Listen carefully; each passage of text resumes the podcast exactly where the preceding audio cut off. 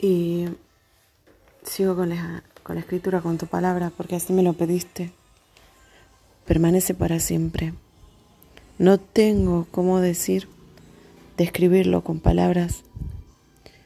Tú eres el verbo hecho carne, tú eres ella y me hablas.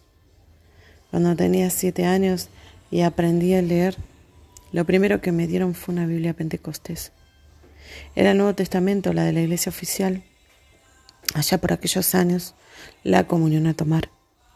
Y después te cantaba, a mí me gustaba cantar, pero fue a los 20 años cuando ella empezó a vibrar. Se hizo viva en mi alma tu palabra resonar. Mi madre te creía y con ella fui a tu altar. Me sanaste las heridas, de bebé me entregó ella. Pero también llevaba mis vestidos a una diosa, así que no se entendía esa fe de mi mami hermosa. Ahora duerme contigo y me consta que allí está, porque me hiciste enterrarla y no cremarla, papá. Ella sembró tu palabra y después mi madrastra. Primero la voz de Cristo, luego el diablo la quiere robar.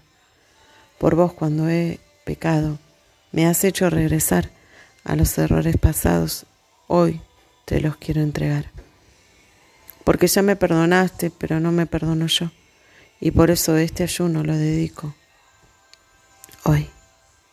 Tu palabra que eres viva, que te metes en mi ser, que sembrada está en mi mente, en mis manos la grabé. En la entrada y la salida de mi casa la pondré. Es mi roca, tu enseñanza, mi escudo, mi amor, mi fe, mi defensa, mi argumento cuando salgo a batallar.